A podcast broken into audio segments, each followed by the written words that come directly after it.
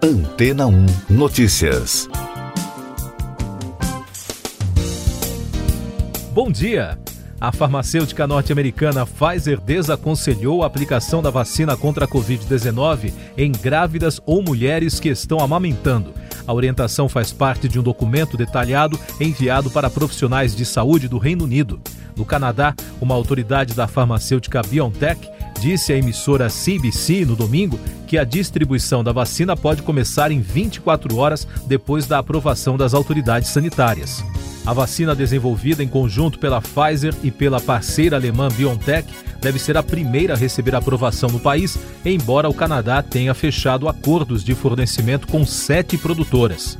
O Brasil ainda não aprovou o uso de vacinas contra a Covid-19, mas a Agência Nacional de Vigilância Sanitária, Anvisa, liberou medidas que podem acelerar o registro dos imunizantes no país. O Ministério da Saúde disse que o plano de imunização brasileiro não prevê o uso de vacinas que exijam baixíssimas temperaturas de armazenamento. Para especialistas, contornar a necessidade de manter a vacina em uma temperatura inferior a menos 70 graus Celsius durante o transporte, para que o imunizante não perca sua eficácia, se tornou um grande desafio para as farmacêuticas. Em nota, a Pfizer afirma que já elaborou um plano logístico detalhado com ferramentas para apoiar o transporte eficaz, armazenamento e monitoramento contínuo da temperatura da potencial vacina contra a Covid-19. Para isso, foi desenvolvida uma embalagem especial em formato de caixa, com temperatura controlada, fácil de transportar e manipular, que utiliza gelo seco para manter a condição de armazenamento recomendada por até 15 dias. Pesquisadores afirmam que a vacina poderá se tornar a primeira do mundo produzida em larga escala, feita com o RNA, um método que usa parte do material genético do vírus para estimular o corpo a produzir defesa contra o SARS-CoV-2. E daqui a pouco você vai ouvir no podcast Antena Notícias. STF barra reeleição de Alcolumbre e Maia no Congresso. Partido de Maduro vence eleições legislativas na Venezuela. Mike Pompeu diz que eleições venezuelanas são uma farsa. O Supremo Tribunal Federal decidiu por maioria em plenário virtual que os presidentes da Câmara Rodrigo Maia e do Senado Davi Alcolumbre não podem se candidatar à reeleição para 2021. A Constituição Federal diz que é vedada a recondução de presidentes da Câmara e do Senado para o mesmo cargo dentro de uma mesma legislatura. O partido do presidente venezuelano Nicolás Maduro venceu as eleições legislativas. A aliança que apoia o presidente obteve 67,7% dos 5 milhões e 200 mil votos apurados, enquanto a oposição liderada por Juan Guaidó obteve 18%, segundo o primeiro boletim divulgado. A eleição foi boicotada por quase toda a oposição e teve uma abstenção de 69% dos eleitores. O secretário de Estado dos Estados Unidos, Mike Pompeo, se manifestou nas redes sociais no domingo sobre as eleições parlamentares realizadas na Venezuela. Segundo o norte-americano, o processo eleitoral no país foi uma farsa. Ele também afirmou que os resultados anunciados pelo regime ilegítimo de Maduro não refletirão a vontade do povo venezuelano. Essas e outras notícias você ouve aqui na Antena 1. Oferecimento Água Rocha Branca. Eu sou João Carlos Santana e você está ouvindo o podcast Antena ou Notícias. Milhares de uruguaios foram às ruas de Montevidéu para participar de uma homenagem ao ex-presidente Tabaré Vasques, que faleceu no domingo aos 80 anos em decorrência de um câncer de pulmão. O presidente Luiz Lacalle Pou, que recebeu a faixa presidencial das mãos de Vasques em 1 de março, disse que seu antecessor enfrentou sua última batalha com coragem e serenidade. Macapá terá segundo turno nas eleições municipais. Os eleitores da capital do Amapá foram às urnas no domingo após o adiamento das eleições municipais devido ao apagão que atingiu o estado e decidiram levar Josiel Alcolumbre e Doutor Furlan à disputa no segundo turno.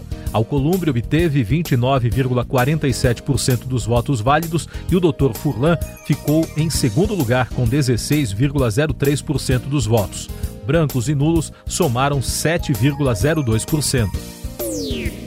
Mais informações da pandemia de coronavírus SARS-CoV-2.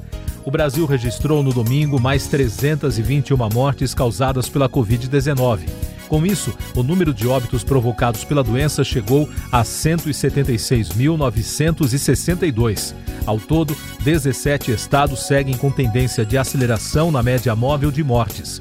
De sábado para domingo, segundo o consórcio de veículos de imprensa, o país ainda teve 26.243 novos casos, o que eleva o total de diagnósticos para mais de 6 milhões e 600 mil ocorrências. A diretora da Organização Pan-Americana da Saúde, a OPAS, alertou que a Covid-19 afeta de forma desproporcional os mais vulneráveis e, em particular, as pessoas de ascendência africana, o que mostra urgência em lidar com este desafio para os governos na região da América Latina. Cari Setiene disse a jornalistas que esta questão é uma prioridade integrada em programas da agência, que é um braço da Organização Mundial da Saúde. E daqui a pouco você ouve mais informações sobre a pandemia no podcast Antena ou Notícias. Governo regulariza a situação de estrangeiros que buscavam refúgio para trabalhar no Brasil. Uma resolução publicada pelo Ministério da Justiça na semana passada permitiu a concessão de 1.500 autorizações de permanência por tempo indeterminado a estrangeiros que vieram ao país para trabalhar e pediram refúgio.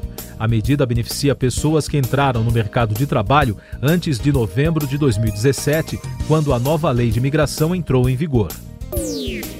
O Departamento de Justiça dos Estados Unidos encerrou o processo aberto em 2016 para monitorar o aperfeiçoamento de controle interno da Embraer após a descoberta de que a empresa pagou propina para fazer negócios em vários países entre 2007 e 2011. A empresa se livrou de ser processada por corrupção após pagar 206 milhões de dólares em multas e adotar novas práticas internas.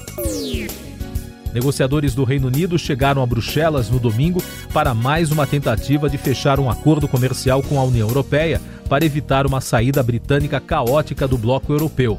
A retomada das negociações ocorre após autorização do primeiro-ministro britânico Boris Johnson e da presidente da Comissão Europeia, Ursula von der Leyen. O Banco Central do Uzbequistão começou a emitir cartões com pequenas barras de ouro. Semelhantes aos cartões tradicionais de crédito e débito, eles carregam uma barra de ouro lacrada com peso variável que pode ser verificada via QR Code. A iniciativa, lançada em novembro deste ano, é uma maneira de driblar as instabilidades das moedas nacionais e convencionais no país. Califórnia confirma a vitória de Joe Biden nas eleições presidenciais.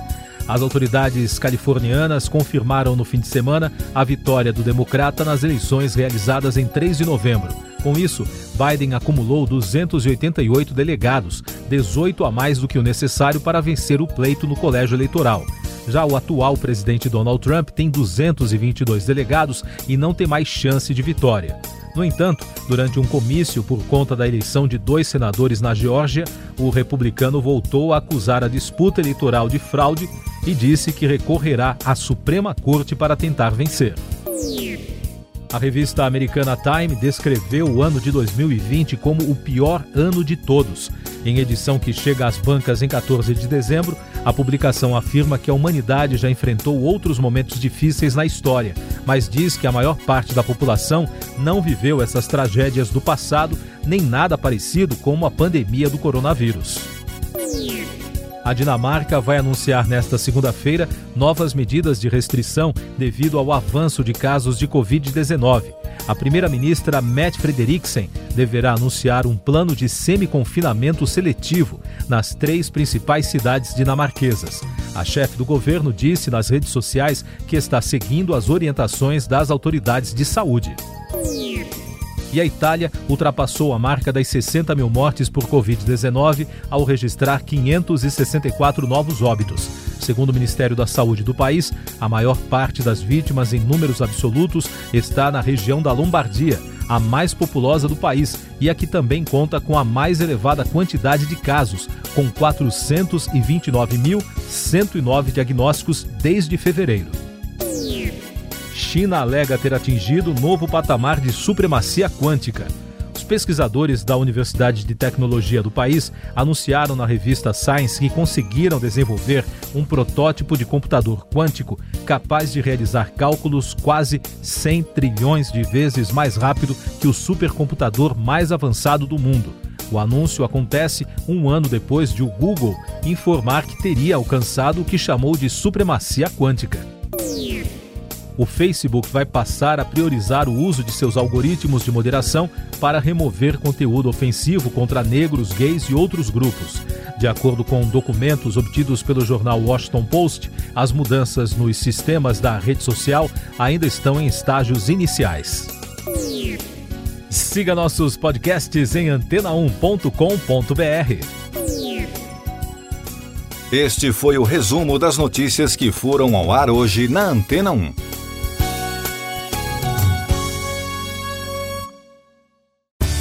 Depois de tanto conteúdo legal, que tal se hidratar com água rocha branca? O consumo regular de água durante o dia traz benefícios para a saúde, como, por exemplo, manter a pele bonita e hidratada. Rocha Branca, da fonte direto para sua casa.